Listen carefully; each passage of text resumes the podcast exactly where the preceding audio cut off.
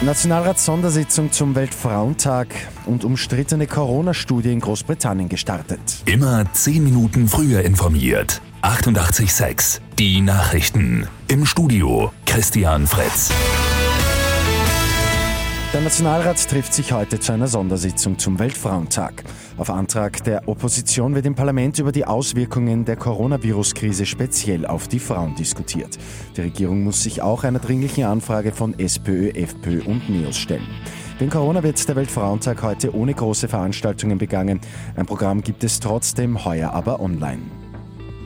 In Großbritannien ist eine umstrittene Coronavirus-Studie gestartet. Die ersten Freiwilligen sind am Wochenende mit Corona infiziert worden, die sogenannte Human Challenge-Analysen. Nach Angaben der britischen Regierung ist es die erste Studie weltweit, bei der Menschen gezielt mit dem Coronavirus infiziert werden. In der Fußball-Bundesliga hat das Wiener Derby am Abend keinen Sieger hervorgebracht. Austria Wien gegen Rapid Wien endet torlos 0 zu 0.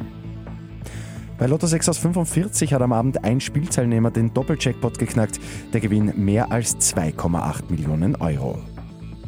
Und der erste Weißstorch ist in Malcheck angekommen. Die gute Nachricht zum Schluss. Zwei Wochen früher als letztes Jahr hat sich der Vogel auf einem Horst im Naturwaldreservat Herrschaftsau angesiedelt. Platz genug für weitere Storche gibt es auch. Bis zu 50 Horste können aktuell genutzt werden. Mit 886 immer 10 Minuten früher informiert. Weitere Infos jetzt auf Radio 886 AT.